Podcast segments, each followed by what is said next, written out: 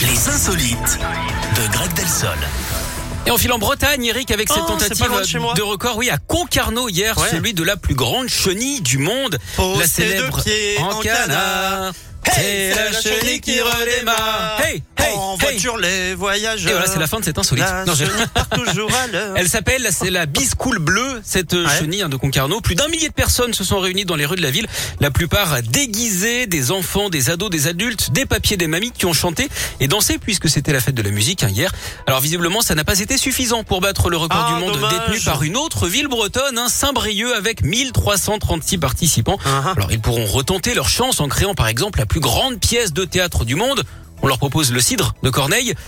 Et puis en parlant de breton et d'animation, est-ce que vous connaissez Eric leur manège préféré? Le manège préféré des Bretons, non Le grand huître. N'importe quoi. Merci beaucoup, Mais Greg. de rien. Bon, Tout ça est un métier, je tiens à le rappeler. écoutez, vous êtes payé cher pour ça, j'espère. Ah, une fortune. Bon, allez, à demain. À demain. Salut, Greg. Nuit à Color Bob Sinclair.